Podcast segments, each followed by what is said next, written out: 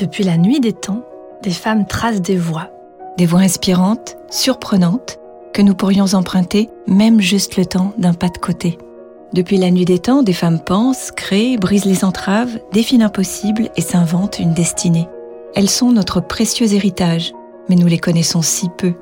Dans ce podcast, nous vous proposons de marcher dans leurs pas. Ensemble, on va conjuguer l'histoire au féminin pour s'enrichir et pour déployer nos ailes. Dans chaque épisode, notre invité nous parle de deux femmes qui ont transformé sa vie. Nous sommes Alexandra et Caroline. Bienvenue dans Donne-moi des ailes. Aujourd'hui, nous recevons Christophe André. Donne-moi Donne-moi des ailes. E, deux L, E, S. Bonjour Christophe André, bienvenue dans Donne-moi des ailes et merci de nous accueillir à Paris aujourd'hui. Bonjour Christophe André. Bonjour à toutes les deux. Pour les extraterrestres qui nous écoutent et qui doivent être les seuls à ne jamais avoir entendu parler de vous, rappelons que vous êtes psychiatre, psychothérapeute et auteur de nombreux essais, dont plusieurs best-sellers, traduits dans de nombreuses langues. Originaire du Sud-Ouest et tombé depuis amoureux de Saint-Malo, vous avez accompli l'essentiel de votre carrière à l'hôpital Sainte-Anne à Paris, au sein d'une unité spécialisée dans le traitement et la prévention des troubles émotionnels, anxieux et dépressifs. Vous êtes l'un des chefs de file des thérapies cognitives et comportementales et avez été parmi les premiers médecins français à proposer des approches de méditation laïque à l'hôpital dès 2004. C'est d'ailleurs grâce à la méditation que nos chemins se sont croisés en 2009, quand vous avez accepté de parrainer la première édition des Journées Émergence à Bruxelles. Votre premier livre sort en 1995, en 1995.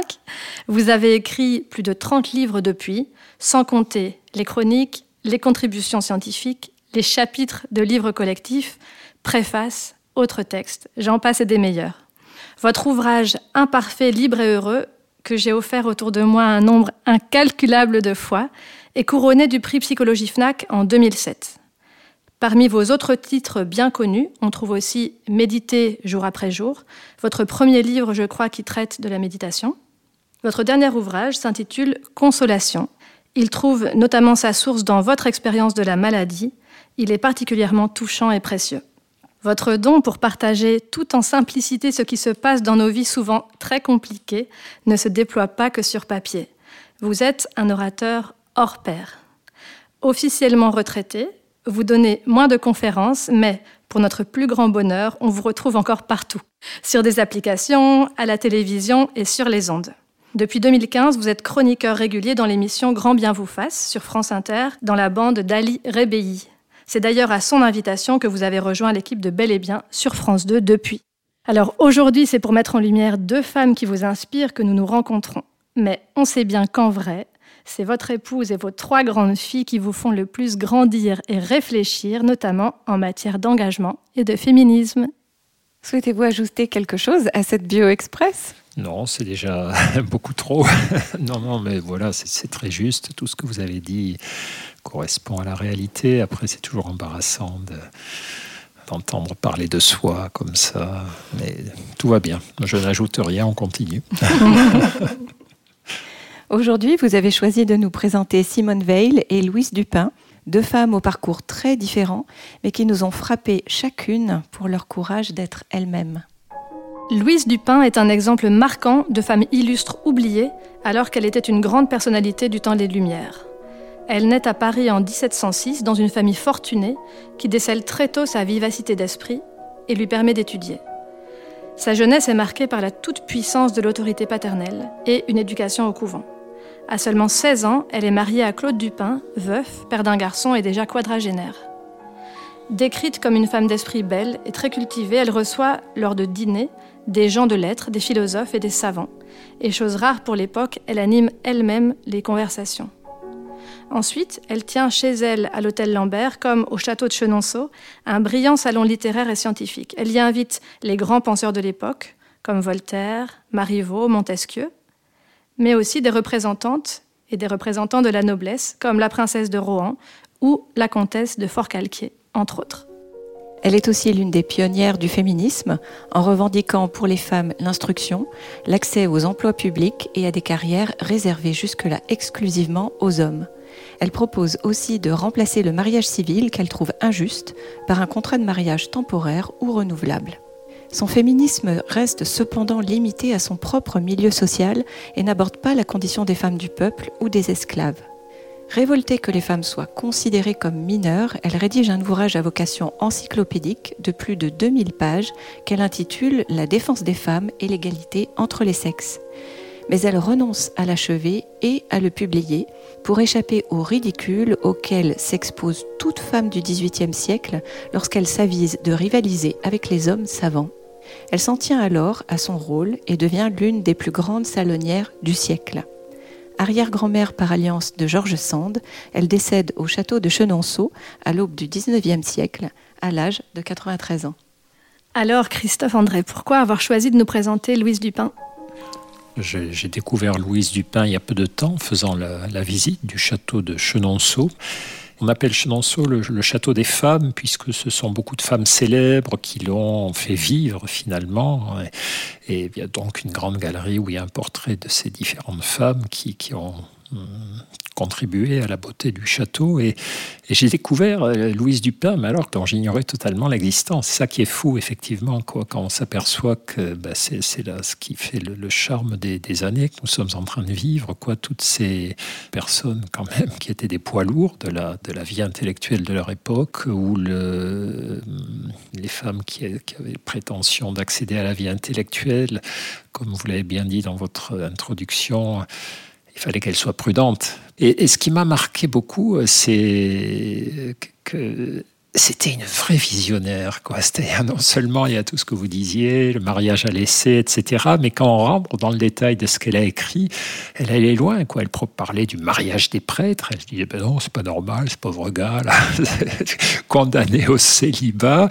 Elle défendait le port d'armes pour les femmes. Elle disait ben oui, les hommes ils sont plus costauds musculairement pour tout un tas de raisons qui sont pas que biologiques d'ailleurs. C'est parce qu'ils peuvent s'entraîner aux travaux, aux travaux de force, mais si les femmes avaient ce droit, ben, elles se rapprocheraient des hommes. Et en attendant, ben, il faut leur donner le droit de porter des armes, ce qui était interdit à l'époque pour des femmes, etc. etc. Donc c'était une, sacrée, une sacrée femme, un sacré personnage. Elle avait recruté Jean-Jacques Rousseau, ça, c'est une anecdote que j'adore. Alors, Rousseau, qui était une espèce de cœur d'artichaut, misanthrope, évidemment, était tombé, mais raide dingue, amoureux de Louise Dupin, qui était magnifique, qui était une très jolie femme. Quand on regarde ses portraits, elle était très connue à son époque pour être une femme splendide, belle, intelligente. Enfin, tous les, les grands flatteurs de l'époque, comme Voltaire, dressaient des portraits d'elle. voilà, c'était Vénus et Athéna mélangées et descendues sur Terre, quoi, l'intelligence et la beauté. Et donc Rousseau tombe complètement amoureux d'elle, lui fait une déclaration d'amour enflammée. Donc la Louise Dupin le, regarde et puis lui répond même pas, quoi, le, lui bat froid pendant deux trois jours pour le calmer un petit peu. Puis au bout de trois jours, lui dit bon allez ok on se met au boulot. Et Rousseau ne moufte plus, fait le job et, il lui servait en fait, euh, il lui faisait des revues de, de, lecture. Il, il, allait à la bibliothèque euh, nationale, épluchait les livres d'histoire parce qu'elle avait vraiment ce projet d'une véritable encyclopédie des droits des femmes, de la, la défense de l'égalité entre les hommes et les femmes. Donc elle, voulait que Rousseau lui fasse les recherches historiques, qu'elle synthétisait ensuite. C'était quelqu'un qui, qui m'a marqué c'est fou, quoi, comme on, peut passer à côté de gens aussi, aussi brillants. Et puis, euh, parce que réellement, quand même, il y avait beaucoup de femmes intellectuelles au, siècle des Lumières. Hein. Il y avait Madame du Châtelet, qui était une maîtresse de Voltaire. On sait qu'elle était très brillante, etc. Mais je crois que peu étaient aussi euh, visionnaires que, que Louise Dupin. Et c'est vrai qu'elle n'avait pas la fibre sociale, mais peu de femmes de sa condition l'avaient en réalité. Tout ça est arrivé un peu plus tard. Alors, pour comprendre tout ça, il faut, faut se remettre aussi à sa place et dans, dans sa condition. En tout cas, c'est intéressant de, de voir que Aujourd'hui, on, pense souvent à tort que les racines du féminisme, c'est le début du XXe siècle, et quand on commence à creuser, on voit que non. Des femmes se sont engagées, ont produit des écrits comme elle, comme Olympe de Gouges. Est-ce que vous pensez que c'est important aujourd'hui qu'on puisse se remettre dans cette perspective historique pour voir autrement les choses? Celle qui m'avait ouvert les yeux sur ça, c'est Titu Lecoq, avec le livre là qu'elle avait consacré aux, je sais plus comment il s'appelle, les inconnus de l'histoire, les grandes oubliées de l'histoire. Voilà, les grandes oubliées de l'histoire. parce que j'avais l'impression que la, la condition des femmes avait suivi une lente progression de siècle en siècle. Voilà, les femmes préhistoriques étaient totalement asservies, les femmes modernes étaient presque totalement libérées. Et puis en réalité, oui, quand on découvre comment ça s'est passé dans l'histoire, on voit qu'il y a eu des périodes où il y a eu des avancées assez fortes de la condition des femmes grâce à des pionnières et, et à des alliés qu'elles ont pu avoir chez les hommes à l'époque, et puis des périodes de grand recul. Et, et ce qui m'a beaucoup frappé, c'est que paradoxalement, ce siècle des Lumières qui était tout de même une période de relative ouverture, relative, parce que les femmes n'avaient aucun droit quand même. Hein. Quand on regarde la vie de Louise Dupin, mariée sans son consentement, etc., etc., tous les trucs habituels, euh, malgré toute cette apparence de brillante, toutes ces femmes très brillantes qui ont traversé le siècle, euh, ce qui a suivi, ça a été la Révolution française, l'Empire et le 19e siècle, qui ont été des périodes de régression considérable des droits des femmes. Là, ça a été un coup d'arrêt. Le, le, civil de Napoléon est quand même a remis trois tours de vis dans l'asservissement des femmes à leur mari. Donc euh, c'est passionnant et, du coup, ben, évidemment, les, féministes contemporaines disent ben oui les gars, vous vous pouvez pas nous dire euh, patience avec le temps, avec les, années, les décennies, les siècles, tout va vers le mieux. Non, non, tout va pas vers le mieux naturellement. Il n'y a pas une pente naturelle vers les, progrès en matière de conditions féminines. C'est à chaque fois des bagarres parce qu'il y a des femmes qui sont bagarrées, parce qu'il y a des qui les ont aidés, qui, qui au lieu de les, empêcher. Et, et donc, j'étais pas du tout euh, au courant de ça, mais parce que l'histoire que j'ai apprise ne me l'avait pas racontée. C'était l'histoire écrite par des, bonhommes qui n'étaient pas hypersensibles à ces trucs-là, tout simplement. C'est clair, mais nous, on dit aussi qu'on doit vraiment beaucoup à Titiou et à d'autres comme Michel Perrault. C'est d'ailleurs elle, l'historienne, qui est à l'origine de ce, syndrome de la femme empêchée. Donc c'est ce, truc où on pense qu'en fait les femmes ne pouvaient pas créer parce qu'elles avaient la charge du foyer. Euh, en fait, il y en a plein qui avaient ces charges, mais qui faisaient aussi. Et maintenant, heureusement, grâce à, tous ces écrits euh, et à ces articles, on, on en apprend euh, chaque jour plus sur ces femmes qui nous ont précédés, qui ont ouvert des voies. C'est comme ça qu'on a été formés à l'école et compagnie. Il fallait vraiment chercher à l'époque pour connaître. Euh, c'est ça, parce que le, et là aussi, ce que j'ai appris, c'est cette histoire d'invisibilisation, ce terme invisibilisé qui me disait pas grand-chose. J'ai compris qu'effectivement, ces, ces femmes brillantes là, comme Louise Dupin et d'autres, c'est pas juste qu'elles sont tombées dans l'oubli, c'est qu'il y a eu comme une sorte de travail inconscient de, de de ne pas retenir leur nom, mhm. quoi, une espèce de, barrage comme ça. Mais récemment, là, il y a quelque temps, j'avais écrit un article sur le, euh, le sexisme dans les sciences, parce qu'il y a eu ça aussi, avec notamment Marie Curie. Mhm. Marie Curie, c'est incroyable. Il y a eu un seul être humain qui a reçu deux prix Nobel dans deux disciplines différentes, c'est Marie Curie quand même. Donc c'est euh, totalement exceptionnel. Et elle continuait à l'époque d'avoir des questions de, journalistes lui disant euh, Madame Curie, quel effet ça vous fait d'avoir un mari célèbre? Parce que son mari, Pierre Curie, avait reçu un des deux prix Nobel avec elle. Et puis elle avait beaucoup d'esprit. On raconte qu'elle répondait à ce journaliste ben, Vous avez qu'à demander à.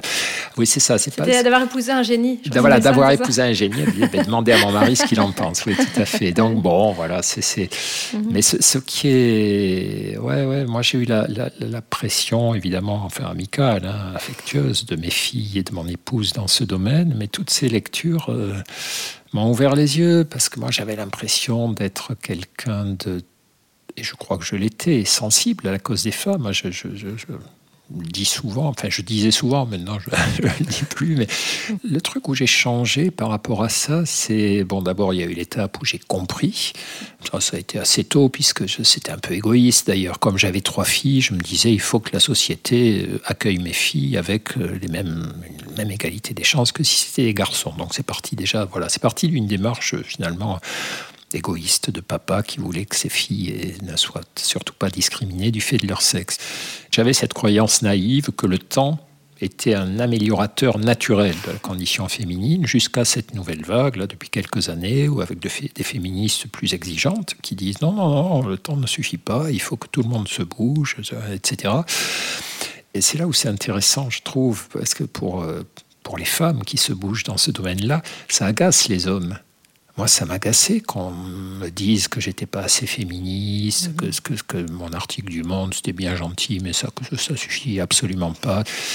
Et aujourd'hui, ça m'agace moins parce que je comprends bien qu'il faut, faut foutre un peu le bazar. Il faut déranger. Voilà. Ça ne peut pas se faire en douceur, avec les, en demandant poliment aux hommes, et les hommes disent Ah oui, vous avez raison, merci, on va le faire. Ça ne peut pas marcher comme ça, ou ça va reprendre des siècles. Et donc, il va y avoir des, des, frictions, des frottements, il y en a, et donc chez certains mecs, ça les rend fous.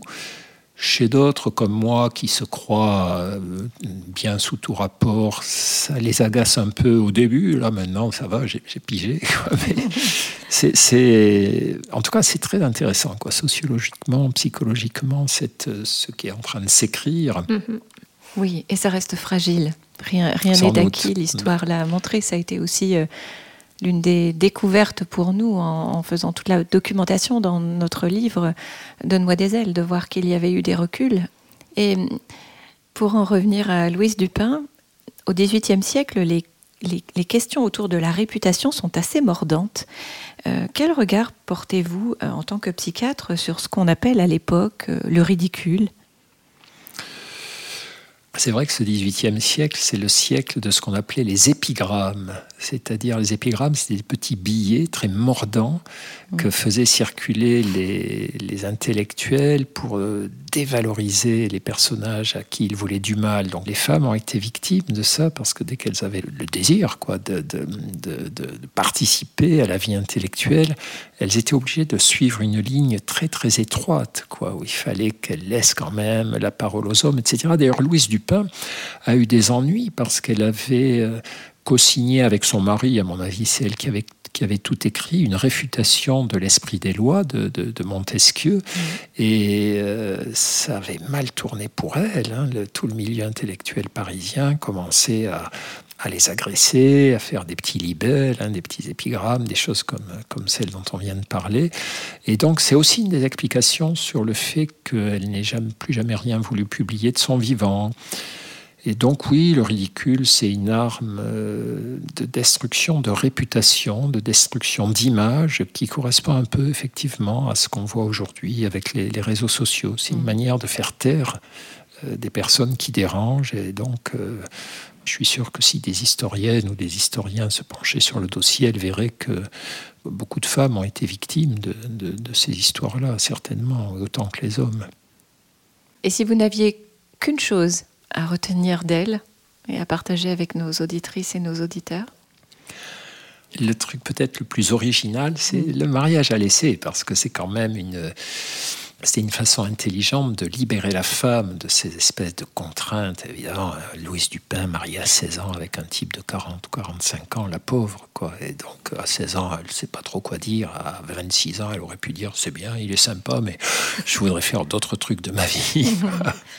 Peut-être qu'on pourrait euh, vous écouter nous lire un, extrait d'un de ces textes On voit subsister dans le monde une opinion d'inégalité entre les hommes et les femmes qui ne me paraît pas fondée sur la vérité. Si les hommes de toutes les nations semblent d'accord pour reconnaître en eux de la supériorité, est-ce que c'en est une preuve suffisante? Au fond, c'est la blague de Coluche. C'est pas parce qu'ils sont nombreux à avoir tort qu'ils ont raison. Quoi. Effectivement, tous les mecs à l'époque disaient bah oui, les femmes sont des petites créatures fragiles et inférieures. Et elle, tranquillement, elle arrive, elle dit bah oui, mais c'est pas parce qu'ils sont tous d'accord qu'ils ont raison. C'est après, elle a un passage génial dans, son discours préliminaire, là, son traité sur l'égalité des femmes, qui est très intéressant. On retrouve ça aujourd'hui en entreprise. Vous savez, il y a beaucoup de chefs d'entreprise, femmes, dont on dit elles sont pires que les hommes, hmm. elles sont plus méchantes, hmm, etc. Et elle, a abordé ce truc-là. Ah oui, déjà. Alors, écoutez ce qu'elle écrivait. Quand on voit la manière de faire valoir les vices de quelques méchantes reines, non seulement comme on parle de Brunehaut, d'Isabeau de Bavière, de Catherine de Médicis, mais ce qu'on dit des femmes à leur occasion, on a envie de rire, de lire les mauvaises actions des méchants rois, narrées tout simplement et sans tirer à conséquence sur le caractère général des hommes. Louis XI, Charles IX, Henri III, Louis XIII, étaient-ce des bons personnages? Ils ont fait des horreurs eux aussi. Et là, elle est très, c'est malin, quoi. Elle dit, ben voilà, quand les rois font des horreurs, bah, c'est des rois.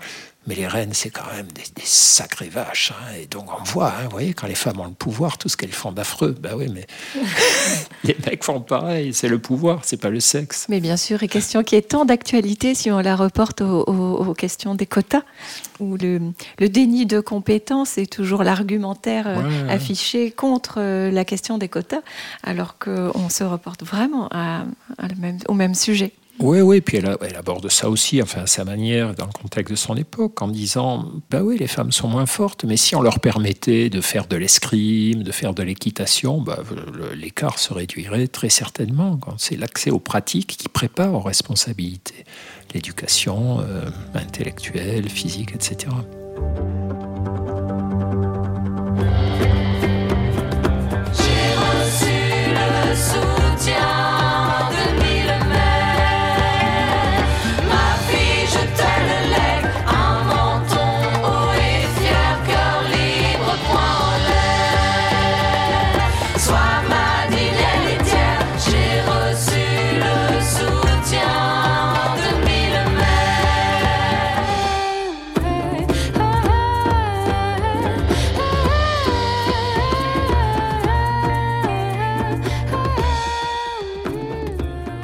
Dis-moi, Alexandra, je sens qu'il y a quelque chose qui t'a vraiment frappé dans cet épisode avec Christophe André. Oui, ça m'a frappé et ça m'a rassuré aussi que un homme puisse voir et expliquer ici à notre micro que l'histoire de la condition des femmes n'est pas quelque chose de linéaire mué par un progrès, mais qu'il y a eu des avancées et des reculs et qu'il ait cette vigilance là de le dire, ça m'a ça m'a vraiment frappé. Oui, le fait de s'appuyer aussi sur des figures historiques euh, qui ont œuvré il y a des siècles, en tout cas pour Louise Dupin. Euh, ça permet justement les reconvoquer, de, trouver aussi de l'énergie pour euh, lutter, ou en tout cas pour faire avancer toute cette situation qui n'est pas réglée. Oui, c'est important de savoir que les combats ne sont jamais gagnés et que l'histoire nous a montré, et ça on vous encourage vraiment dans notre livre Donne-moi des ailes à lire la première partie qui vous montre en Europe. Elle pique, hein, mais ça ah vaut la peine. Oui, oui, ça pique un peu, mais au moins ça permet d'ouvrir les yeux sur le fait que l'histoire a déjà commis des allers-retours et qu'ils peuvent revenir. Et ça peut nous aider aussi, en tout cas, euh, aider les personnes qui sont saoulées par le féminisme à se rendre compte que c'est vraiment utile de continuer à se manifester et à manifester parfois. Oui, ne pensons pas que ces combats lassent tout le monde. Au contraire, restons, restons vigilants sur le fait qu'ils continuent à être nécessaires. Maintenant, on va euh, plonger euh, dans une autre euh, personne dont les écrits ont été découverts aussi après sa mort, Simone Weil, la philosophe. Donne-moi, donne-moi des, ailes. E, deux L, E, S. Simone Weil est une philosophe mystique et militante politique française. Elle naît à Paris en 1909 dans une famille juive, laïque, fortunée et très cultivée. À l'adolescence, elle traverse une crise profonde et pense même se suicider, tant elle manque d'estime d'elle-même. Elle est pourtant une élève brillante, qui empoche son baccalauréat à 16 ans, suit les classes préparatoires littéraires au lycée Henri IV, puis intègre l'école normale sup de Paris à 19 ans. Elle décroche l'agrégation de philosophie à seulement 22 ans. Elle pense la philosophie comme une manière de vivre dans la confrontation avec le quotidien, notamment celui des pauvres. Dès ses études, elle milite en faveur des droits des plus démunis. Lorsqu'elle devient enseignante, elle décide de vivre avec 5 francs par jour, comme les chômeurs, et de donner le reste de sa rémunération à la caisse de solidarité des mineurs. Pour mieux comprendre la condition ouvrière, elle quitte son poste pour travailler dans des usines et dans des exploitations agricoles. Elle connaît la faim, la fatigue et l'oppression du travail à la chaîne à un rythme forcené. Elle note ses impressions dans son journal d'usine et sa pensée politique en sera profondément marquée. Pendant la guerre civile espagnole, elle se rend sur place pour soutenir la cause républicaine. Elle travaille notamment comme infirmière dans les milices anarchistes. Simone Weil s'est également tournée vers la spiritualité. Elle a été profondément influencée par le christianisme auquel elle s'est convertie en 1936. Elle a vécu des expériences mystiques et elle a cherché à comprendre le lien entre la souffrance humaine et la compassion divine. Pendant la Seconde Guerre mondiale, elle trouve refuge d'abord à New York et puis au Royaume-Uni. Elle continue à écrire et à militer, mais sa santé se dégrade gravement. Au nom de ses convictions, en effet, elle se sera régulièrement privée de nourriture et de confort.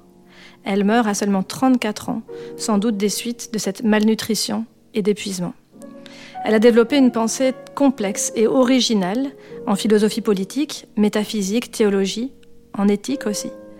Poussée par sa quête de vérité, de justice et de charité, elle nous lègue un puissant héritage condensé en une quinzaine d'ouvrages, tous publiés après sa mort à partir de ses carnets. Alors Christophe André, si vous deviez commencer par nous partager une chose qui vous touche à propos de Simone Veil, ce serait quoi? Sans doute sa radicalité. Simone Veil, elle me, elle me fascine, bon, évidemment par son intelligence. C'était quand même un, un, esprit de génie, hein, clairement. Elle sort du lot par rapport à, à, tous, les, tous les penseurs de sa génération. Mais c'était une femme extrêmement radicale. Quoi. Et moi, ça me fascine. Je ne suis pas du tout radical. Moi, je suis un modéré. J'essaie toujours, je préfère toujours la conciliation, etc. Alors elle, elle s'en foutait complètement. Si elle pensait que la vérité était quelque part, il fallait pas se trouver sur son passage. Et, ça, se, ça se traduisait dans les tout petits détails de, de, de, de son existence. Alors par exemple, le, livre qu'il a fait connaître au grand public, qui s'appelle La pesanteur et la grâce, en réalité, ce n'est pas un livre qu'elle a écrit qui était destiné à la publication, ce sont les carnets qu'elle avait confiés à un philosophe qui s'appelle Gustave Thibon, qui est, un de ses amis, avant de, partir, puisqu'effectivement, comme vous le disiez, elle a dû fuir aux États-Unis en 1942 avec sa famille. Mais une fois là-bas, elle a voulu revenir au combat. Elle est revenue à Londres alors que personne ne voulait d'elle. Enfin, on ne savait pas quoi faire d'elle. C'était une femme trop compliquée, quand elle était trop intelligente et trop radicale et surtout manquant de souplesse. Bref, donc elle revient à Londres volontairement et puis elle finit par mourir là-bas parce qu'elle mangeait pas assez pour, pour, pour, pour faire. Voilà.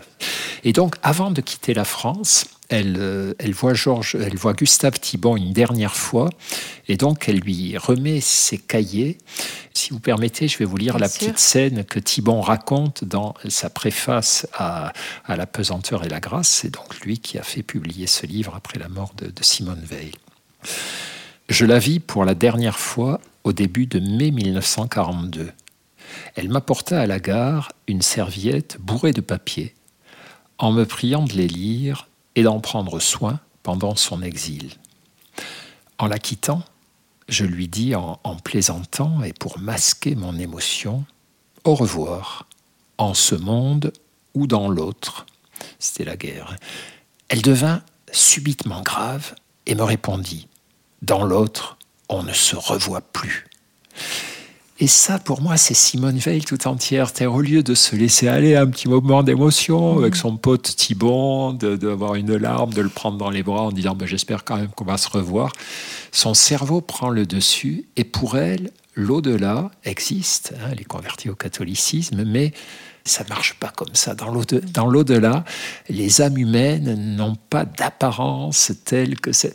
Enfin, tout Simone Veil est dedans. C'est-à-dire, elle ne sacrifiait jamais même dans les instants d'émotion, d'intimité, ce qu'elle estimait être la vérité euh, à, l'émotion, à, la tendresse. Et donc, c'était une femme qui était certainement très difficile à vivre. D'ailleurs, tous ses contemporains disent tous la même chose, quoi, qu'elle était incroyable d'intelligence, de fulgurance et, aussi euh, épuisante, sans concession. Et comment vous l'avez découverte et quand? Quand j'étais étudiant, je crois que c'est une amie qui m'avait passé son exemplaire de La pesanteur et la grâce. Et ça, ça fait partie des quelques livres comme ça qu'on croise dans sa vie et qui vous font tomber à la renverse réellement. C'est c'est un livre assez facile dans un premier temps à, aimer parce que c'est une succession d'aphorismes. En fait, Gustave Thibon a pris ses cahiers qu'elle lui avait confiés et euh, les a regroupés par thème, donc euh, sur la liberté, la souffrance, la, mort, euh, la tension, etc. On a un esprit surpuissant qui arrive à synthétiser comme ça ce qu'elle estime être la vérité. Donc, dans un premier temps, choc quand même, parce qu'on sent que c'est des concentrés d'intelligence, de clairvoyance. Puis dans un second temps, on commence à se dire, mais est-ce que j'ai vraiment compris ce qu'elle voulait dire? Est-ce que c'est si simple que ça? Puis tout à coup, on comprend l'immensité de ce sur quoi ces aphorismes ouvrent. Parce qu'en réalité, l'œuvre de Simone Veil, évidemment, la, la pesanteur et la grâce, c'est une toute petite introduction, mais c'est un truc monstrueux. Elle a laissé des, elle écrivait avec une facilité incroyable. Elle a écrit sur tout, quoi, sur, pratiquement tout. Je ne sais même pas si on, a terminé l'édition complète de, ses œuvres, si on a terminé la, mise en forme. Il faut rentrer dans l'œuvre de Simone Veil par la pesanteur et la grâce. Et, et déjà, rien que ça, c'est très inspirant et puis ça pousse à l'humilité parce qu'on on, comprend deux choses. D'abord, on comprend qu'elle est beaucoup plus intelligente que nous ne le sommes, en tout cas que je ne le suis. Et d'autre part, on voit ce que c'est quelqu'un de totalement cohérent. La plupart d'entre nous sommes incohérents, c'est-à-dire on a des valeurs, mais bon, on compose avec, on n'y va pas toujours à fond, puis on ne veut pas froisser les gens, puis on a un peu la flemme, et puis ceci, et puis cela. Elle, non. Elle ne déviera pas d'un millimètre. Ce qui l'a poussé d'ailleurs à commettre certaines erreurs. À un moment donné, elle pense que avant la Deuxième Guerre mondiale qu'il ne faut pas faire la guerre, que le pacifisme est capital. Et donc, quand il y a les accords de Munich qui sont signés avec Hitler, elle approuve ces accords. Et puis deux mois après, elle comprend qu'elle s'est trompée. Donc elle... Mais donc, parfois, elle manque de clairvoyance parce qu'elle est trop radicale. Mais dans mon cas, en tout cas, ça me fait du bien de la lire parce que ça me montre aussi les vertus parfois de la radicalité. Moi qui déteste la radicalité en réalité parce que ça provoque de la souffrance, parce que ça provoque des malentendus, parce qu'il me semble parfois que la, radicalité fait reculer certaines causes ou leur fait perdre du temps au lieu de les aider à avancer. Mais ça me fait du bien aussi de voir cette nana, l'espèce de courage, de, de volonté absolue qu'elle euh, dont elle fait preuve. Alors, vous avez grandi dans une famille athée et communiste. Euh, est-ce que c'est aussi ça qui vous touche chez Simone Veil, son engagement pour améliorer les conditions de vie des plus pauvres? Oui, oui, ça sans doute. Alors même si ça m'a pas été transmis, moi mon grand-père effectivement était militant communiste. Comme Simone Veil, il allait faire la guerre en Espagne, il faisait partie des brigades internationales, mais je crois qu'il connaissait pas son existence. C'est vrai qu'elle a été connue du grand public assez tard. Euh, puis elle n'était sûrement pas en odeur de sainteté auprès des communistes parce qu'elle ne rentrait dans aucun, aucun système. Mais c'est vrai que dans sa logique de de cohérence absolue, eh bien, elle est allée effectivement travailler en usine. Il y avait beaucoup d'intellectuels qui, parlaient de la condition ouvrière à l'époque, hein, mais qui restaient le cul sur leur banquette à Saint-Germain-des-Prés. Elle, elle y est vraiment allée. Elle est vraiment allée euh, accompagner les volontaires des brigades internationales en Espagne. Quand elle était à Londres, là, elle ne devait plus peser que 35 kilos. Elle voulait se faire parachuter en France pour aider les résistants. Enfin, c'était voilà, et, donc oui, elle est admirable en ce sens-là, et puis euh, aussi par sa lucidité, parce qu'une fois qu'elle a éprouvé ce qu'était la condition ouvrière, ben, elle a cessé de l'idéaliser quand même. Elle ne racontait pas des bobards comme, comme on racontait parfois les, les, communistes à l'époque. Donc euh, oui, elle est admirable parce que c'était quand même, malgré cela, j'en parle comme si c'était une sorte de, de, folle enragée, quoi, dogmatique, etc. Mais c'était pas ça, hein. c'était une une, femme très empathique. Euh, ses proches racontaient que quand elle était toute petite, elle se privait de sucre pour qu'on envoie le sucre aux soldats qui étaient dans les tranchées là, pendant la Première Guerre mondiale. Après, à la fin de sa vie, effectivement, elle avait la tuberculose qui a fini par la tuer, mais elle a accéléré sa mort euh, en se privant de nourriture pour, pour, voilà, pas prendre la part des combattants ou des gens rationnés. Donc, elle avait une bonté enragée, c'est-à-dire elle était empathique et bonne, mais sans douceur, voilà. Mm. Elle savait pas faire ça. Bon, voilà, on peut pas tout avoir comme qualité, elle en avait déjà beaucoup. Et, d'ailleurs, dans sa philosophie, le malheur joue une grande place. Hein. Elle, elle, insiste beaucoup sur le fait que c'est le malheur qui nous grandit, le malheur qui nous rapproche de Dieu, mais que le malheur peut être l'occasion de mieux réfléchir sur ce qu'il faut faire de nos vies et donc de nous, de nous grandir. Donc c'est, elle n'était pas cool, comme on dit aujourd'hui. n'est pas facile à, vivre, mais c'est une femme inspirante. Vous qui avez écrit sur la consolation, en relisant La pesanteur et la grâce, elle dit Pour atteindre le détachement total, le malheur ne suffit pas. Il faut un malheur sans consolation. Il ne faut pas avoir de consolation, aucune consolation représentable. La consolation ineffable descend alors. Donc ça, pour moi, c'est pas applicable parce que je suis médecin, je suis humain, mais on comprend ce qu'elle veut dire. C'est un peu la logique de l'acceptation en psychologie, en psychothérapie, c'est-à-dire euh, ce chagrin est en toi, accepte sa présence, comprends pourquoi il est là, vers quoi il te pousse. Et à ce moment-là, quand tu seras passé par l'acceptation, quelque chose d'autre s'ouvrira à toi pour affronter, traverser, etc.